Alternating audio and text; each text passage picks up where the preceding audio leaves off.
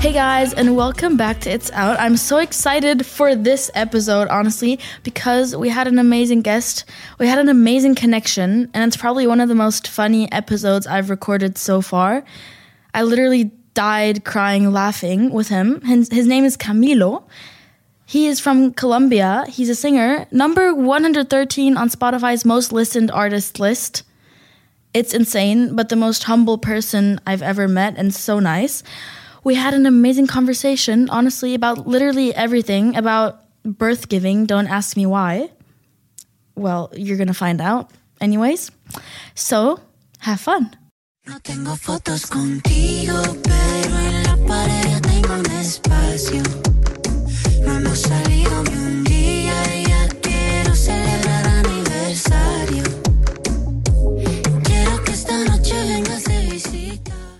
Hey guys, and welcome back to It's Out Season 3.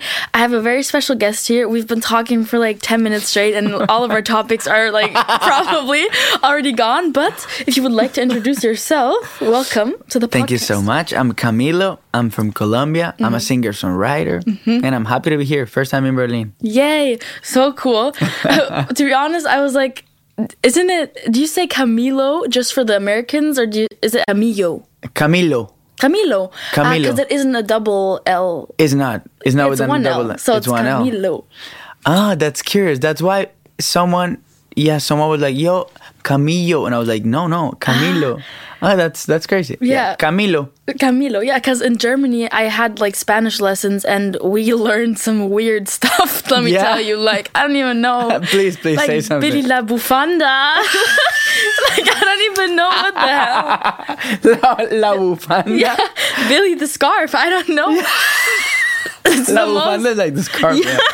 That's it's so the most random. random thing ever. Like that. But why? Like, I mean, like you're never gonna ask for a bufanda. Like, no, it I was mean- like it was a song we used to learn. Like Billy la Bufanda fue a la farmacia Wow. para comprar pastillas para de la muela. Yo Para el dolor de muela, okay. Para el dolor de I don't I'm freaking out. It- uh, That's very specific. Very specific and I very mean, weird. You're never gonna be able to use that Spanish in a very like in a real situation No. unless you need a scarf in in a pharmacy Yep. and pills for your pain in your teeth. I don't know. I don't even know. So then I went to Madrid and Yeah. I did not know what to say to people. Yeah. I was like, "Hola, me llamo Faye." That's all. Like That's good. I don't even know. I mean, I yeah, I know how to say Guten Morgen, and that's Guten it. Guten Morgen. That's good. I was like Guten Morgen. I'm like an No, American gu- accent. Guten Morgen. Do you like the German, like the language, or is I like? really, ugh? I love it. I love it. I really do. Never it's very, it's very, like I mean, it's very hard compared to Spanish or Mm-hmm. like, like I mean, it's not that romantic in the Mm, sounding, but it has a lot of magic. Like Oh, I mean, really? I Oh, really that's think so. I love it, and I think like I'm a huge fan of the consonantes. How do you say that? Like Con- not- yeah, consonants. It's like consonants. or something. It's all the same. Yeah, you have a lot of consonants here, Yeah. like in weird places in the language. Very like I mean weird not weird for me, Mm-hmm. but like unusual for me. So I really enjoy it. It's like almost like Yeah. like percussive. I love that's it. that's a nice uh, view because a lot of people they they hate German. They're like it sounds so mean and harsh, and I get it, but I like it. And I mean, mean, no, yeah, no, I don't think so. I think it's like, like I mean, I think like I cannot imagine like a lullaby in German. well, it's bad. mean, it's, it's- just bad. Like I mean, I don't know, like right? I don't know, but it sounds like interesting to try. Yeah, yeah. Uh, we should write a lullaby in German. That would be awesome. That would be so fun. Oh my god. I've always wanted to write a song that's like a lullaby, you know, with like the feeling of a lullaby. I Yeah. feel like the world is missing that. I don't know. Yeah. Mm. Is there like a topic or a feeling that you have? I mean, for everyone that doesn't know, you've written songs like since forever, and then um, you started to first you like wrote for other people, Yeah. and you started writing for yourself. Um, was when was like the moment that you knew like I actually want to do this for myself now? Yeah. Well, well, mm, like I mean, I really liked the the life that I had when I was like just in the studio writing for another people. Like nobody knew Mm-hmm. Yeah. Mm-hmm. who I was. Like being anonymous, it's like super dope. I mean, it's awesome. You can have another kind of life, and I loved it then. And when I grabbed that guitar and I started like writing, I really wanted to write thinking about another people singing what I was writing, you know? But like at some point it started becoming really personal and and like my guitar was like throwing me ideas that I knew was for me, for myself. And I was like, yo, this Yeah. like this is mine, you know? Like this is my story. Oh, I mean, yeah. Like it should be the like I mean, you know the people that that uh, uh, I don't know how to say this in English, but like maybe I can like- translate like my like Spanish skills. like the families that rent a a, uh, oh, a baby? a ba- yeah like They rent a baby? no no no they rent they rent like the belly. How do you say that? Like when you vientre de alquiler, please someone take me out they of rent? No no like like Okay, there's pregnancy? So there's people that cannot have babies, so Ah, they so they- have oh, they like adopt. a third per. No, but they have another person that have the baby. Surrogate. I don't. Yeah. Mm-hmm. Like they have another person that have the baby Yeah. for them, right? Yeah, a surrogate. Like I mean, I Camila rented a baby. no, I mean, but like, like the sense of being a mother is different when it's your baby or when you're having another people's baby. I can't. The second you said that, I was like, what? What is this guy saying? Like, I just want to leave. I don't want to talk with this weird guy anymore. No, Okay. okay. that's amazing. Yeah, it's different when you. I mean, it's different. Like, I mean, when you have your your your stuff, or when you're creating stuff for other people, Yeah. it's very different. true. It's very different. Is there like a topic that? Jesus This Christ. is amazing. Oh, guys, it's amazing. Oh, good. Renting babies. That's the title. That's the title the swear. Um, is there like a topic or because we were just at that lullaby part where that you haven't yet written about or a vibe that you haven't yet maybe released uh, Hmm. that you would love to just release sometime like a song? Yeah, I uh, when I'm creating, I try to be like the more close to who I am right now. And in my last album, I try to explore everything that I was like missing to explore in my identity and and and my roots, you know, my seed. But um, there's a lot of stuff that I haven't written yet, you know. Like the day I have a baby, I wanna write a like an entire album of songs for my Yeah. baby, you know, like a lullaby album. I really wanna do it. And and there's a lot of stuff. I wanna do an album with just my guitar, you know. Oh yeah, like acoustic. Yeah. Like I mean there's some ingenuity that you lose when you start producing a lot your stuff. Mm-hmm. Yeah. But I would love to do an album like just with the scratch ideas of the the first approach of the songs, you know. Yeah. Mm-hmm. That's really nice. I mean, okay, we sw- we like sw- swayed off into a million topics, but for everyone that doesn't know, we have to tell them that you were nominated for a Grammy this year for mm-hmm. best Latin album. You're the you're the number 118th most listened to musician worldwide on Spotify. You have mm-hmm. 23 million listeners per month. Okay, that's a lot for me even mentally just saying it. How is it like I want to know about like the mental side of it. How is that for you? Is it like what feelings do you get when you hear that type of stuff? Well, mm, in a good moment, it's like it's In a good like like I mean, it, like yeah, because there's times that is like a lot of pressure, you know. Yeah. Like you being there means the pressure of you staying there, you know. Like True. like a lot of people that works with you and that have a life because you're there Yeah.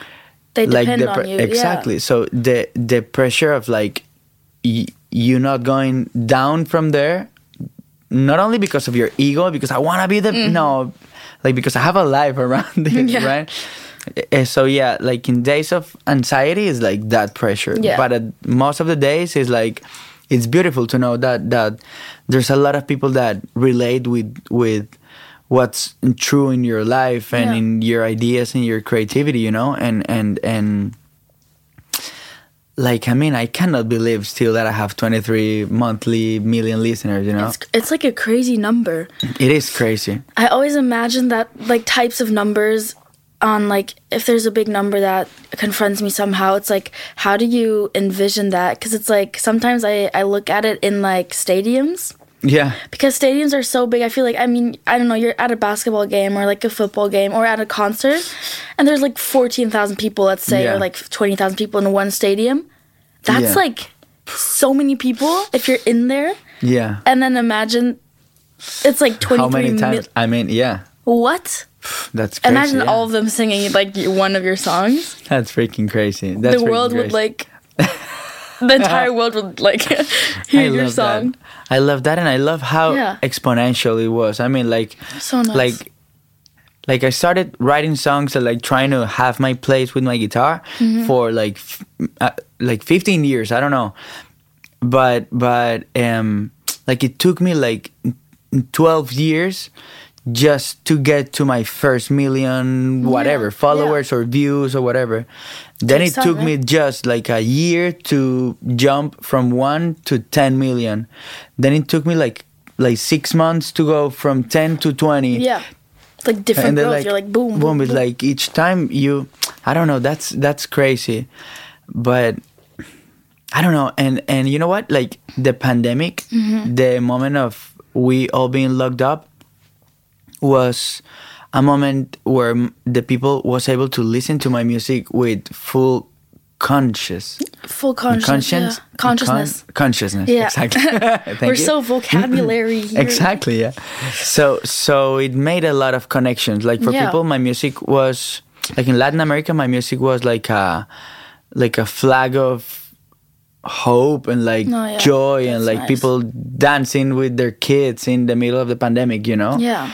so hard times were very important for my music Yeah, I feel like the pandemic was like the time for people that usually never take the time to listen through an album, like actually from Yeah. beginning to like the top till the end, Yeah. with the transitions, with the interlude, Yeah, whatever it sure. is. And I feel like the pandemic really, really shed a light on music in a different way, and I, I love that. for sure for so sure I get that for sure. And also for other people that don't know, you've had a lot of collabs and stuff. And I'm gonna have a question to that. He's worked with Shakira. I don't know if I'm saying it right. Fa- Farruko. Farruko. Ooh. Fancy. Ozuna.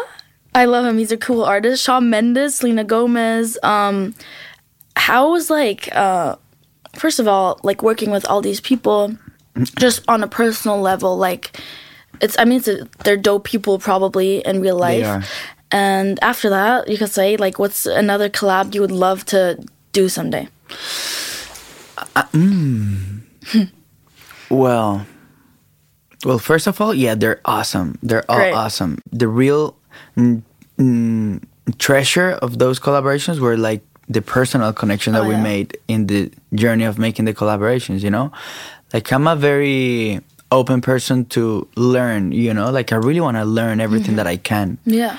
so so every, every one of them showed me a lot of stuff that I really uh, have um, learned. You know, like Mm-hmm. I mean, I don't know, like I haven't seen someone more disciplined than Shawn Mendes. You know, like like he's That's a very disciplined person. You know. Yeah. Very German. because we were talking about uh, Yeah. before before the mics were on how like disciplined and rough like the time schedule's like boom boom boom. Yeah. It's crazy. And he's like a little he is maybe. he is a little yeah yeah and and and yeah i learned a lot from him from from That's shakira nice. for example shakira is like a very like she's always in a pursuit of the excellence of everything Oh, every little detail yeah like i mean i want everything to be as close as i really wanna uh, want them to be so for me it was like wow i'm not even the level of detail that Yeah. she's putting in every little step of her career Yeah. I don't have that. I want to have that, you know. so Yeah. that was awesome. And a collaboration that I would love to do. Uh-huh.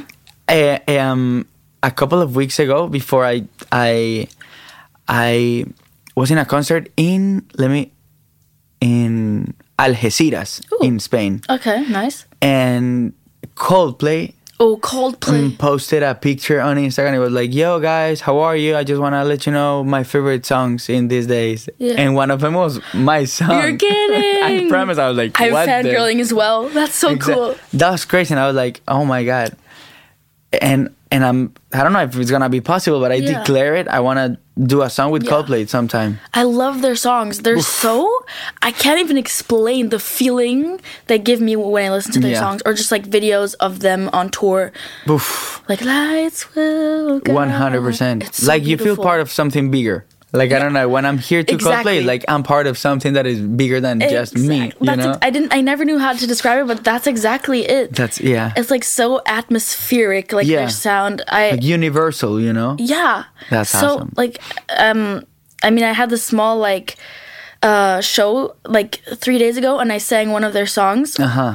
For like teenagers and kids that just weren't self-confident enough to like Wow. be themselves and whatever it is. And it was like a mall just full of people and like young kids. And I sang Fix You and everyone automatically put up their lights. And it's like lights will guide you blah blah blah. And it's such a simple song but it's so hopeful. And that's the moment where uh, you feel like you're part of something bigger. And it's like so much hope That's so that crazy. collab would fucking That gave me like you were talking about that, and I gave me Yeah. a goosebump. A It's goosebump. How do you say? crazy. Goosebumps, yeah. We're just learning. no, yeah, it just it's crazy. That's why It is crazy. Their music That's is so so- beautiful. That's so beautiful. And then like super relatable. Oh, yeah, yeah, so yeah, yeah. cool. I love them, and yeah, I want to do a song with them sometime. Yeah, that's so cool. I declare it. you declare it. Boom. It's written down here. You said it here first, folks. um, you had a, a concert. Was it yesterday in Madrid? And in uh, in Madrid was September the fifth. Oh, September. So Yeah, not the- yesterday. The, day, the day before yesterday was my second to last concert in Spain, Mm-hmm. uh, in Pamplona, in the north of Spain. Mm-hmm. I'm missing one in Barcelona, and then I'm gonna close my my my tour in Spain. Cool. But it's been awesome. My first tour, first country of my tour. So it's how been how has it been mind-blowing. like? What's going on? You know, after the pandemic, it's so different. And Yeah. like, how do you tour? Because everyone does it differently. yeah it's like for me it has been mind blowing you know like when i mm-hmm. talk with another like with other artist friends they like they're uh, they have like a lot of frustrations of the way now tours are you know? Like Oh, because of all the regulations. yeah it's super different for them. But for me i don't have a like a compa- eh, like a point to compare you know? And this is my first tour Oh, uh, that's so it's so crazy. Cool. Oh, In- that's so cool. it's been awesome and in in in spain for example because of the covid regulations like everybody eh, have to be seated all the time and with masks like you cannot stand Mm. Wow. up you cannot take your mask That's off stricter than so Germany. it's, it is very strict and like there's a lot of uh, uh, police Mm-hmm. like watching to the the, uh, um, the audience Mm-hmm.